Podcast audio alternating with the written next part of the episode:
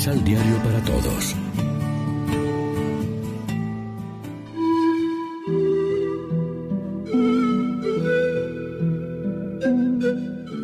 Primera lectura.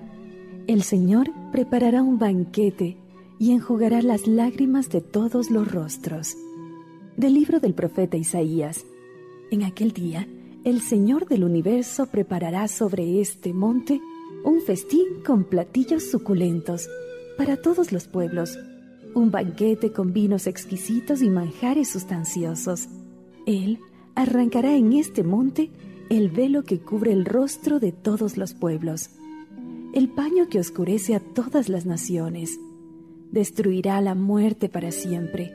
El Señor Dios enjugará las lágrimas de todos los rostros y borrará de toda la tierra la afrenta de su pueblo. Así lo ha dicho el Señor. En aquel día se dirá, aquí está nuestro Dios, de quien esperábamos que nos salvara. Alegrémonos y gocémonos con la salvación que nos trae, porque la mano del Señor reposará en este monte. Palabra de Dios.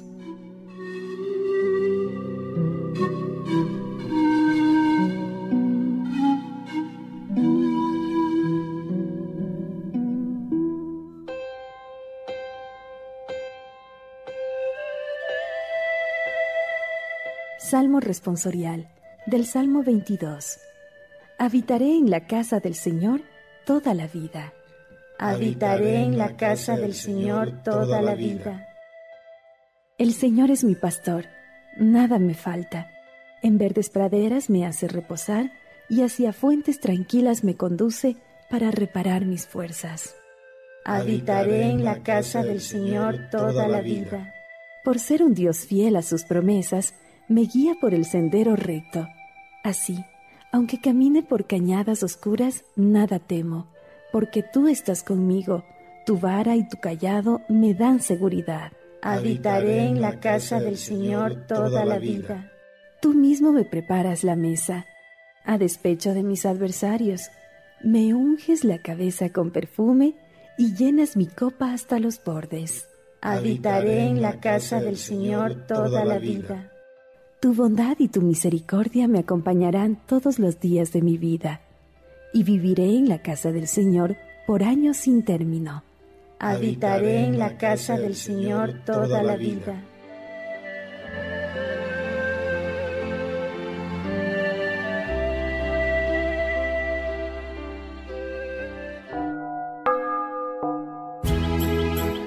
Del Evangelio según San Mateo. Allí pasó Jesús a la orilla del mar de Galilea y, subiendo a un cerro, se sentó en ese lugar.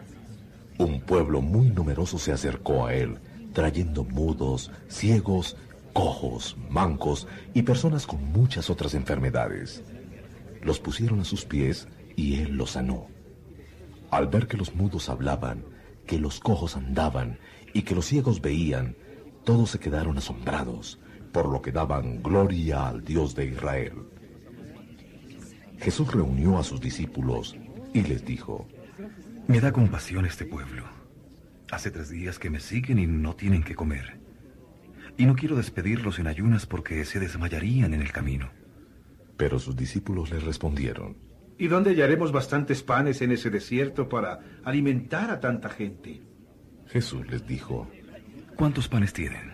Respondieron, Siete y algunos pescaditos. Entonces Jesús mandó a la gente que se sentara en el suelo.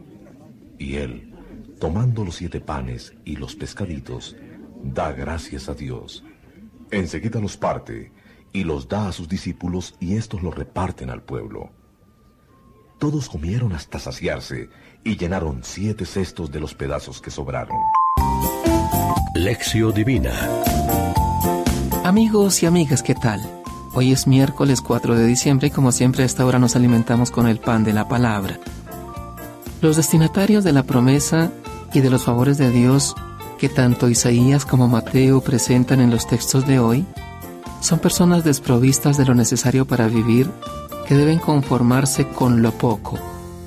Pero se les anuncia un cambio de situación, pues todos los afligidos por males y enfermedades van a ser sanados, liberados. Incluso de la misma alimentación se va a encargar el Señor, ofreciendo un suculento banquete, para lo cual convoca a los invitados al monte, es decir, su casa, para que degusten gozosos del vino y la comida. Y todo es de balde y en abundancia. La alegría verdadera no está en la abundancia de bienes materiales, sino en el compromiso de compartir la vida y hacerla fecunda en la relación y comunión con las personas. Una vida llevada en la plenitud de la salud corporal y espiritual, del gozo y de la celebración, de la paz y la comunión, hace que el rostro se ilumine, el espíritu se anime y se disponga para el gran día del Señor. La presencia sanadora del Señor en medio de la comunidad que se alimenta con su palabra restablece la armonía de la vida y devuelve la amistad cercana de la criatura con el Creador, como en el origen de la creación. Reflexionemos. El Adviento anima nuestra esperanza en la consecución de los bienes eternos y su banquete para todos. Asistimos a los amigos de Jesús, los más desprotegidos, con los dones que de Él hemos recibido. Oremos juntos. Señor Jesús, ayúdanos a cultivar una voluntad firme contra los cambios de los sentimientos y emociones, de modo que seamos capaces de renunciar a todo aquello que nos impide la donación a los demás y podamos cumplir tu voluntad. Este es el único camino para poder construir sobre roca firme y aspirar a la santidad a la que tú nos has llamado. Amén. María, Reina de los Apóstoles, ruega por nosotros.